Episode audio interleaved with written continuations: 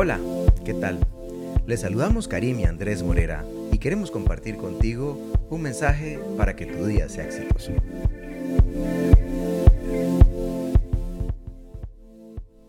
Y es por eso que Proverbios 16.3 dice, Pon en manos del Señor todas tus obras y tus proyectos se cumplirán.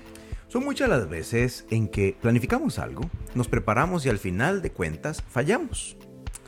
Nuestros planes no se cumplen siempre. Muchas veces el motivo es porque no ponemos a Dios en nuestros planes. Sí, Dios quiere que lo incluyamos en nuestros planes y sueños. Invítalo para que Él sea parte de tus proyectos.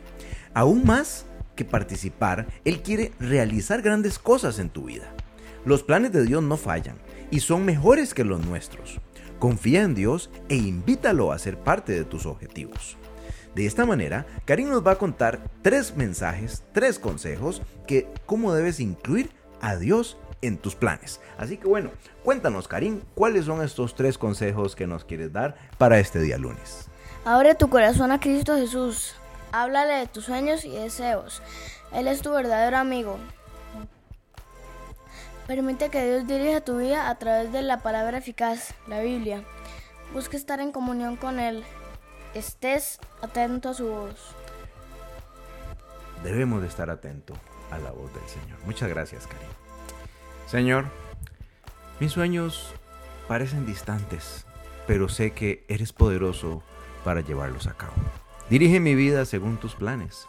Sé que tus planes son más grandes y mejores que los míos. Por eso estoy en tus manos. Amén. Bueno, Karim, hermoso mensaje que tenemos para iniciar esta semana. Te invitamos a compartirlo y le damos gracias a su Biblia. Pero antes que de, de, despedirnos, Karim, cuéntanos cuál es el título de este mensaje que tenemos para hoy. El plan de Dios siempre se cumple. El plan de Dios siempre se cumple. De esta forma nos despedimos y les deseamos un excelente día. Así que bueno, nos escuchamos en el futuro y... Chao. Chao, chao.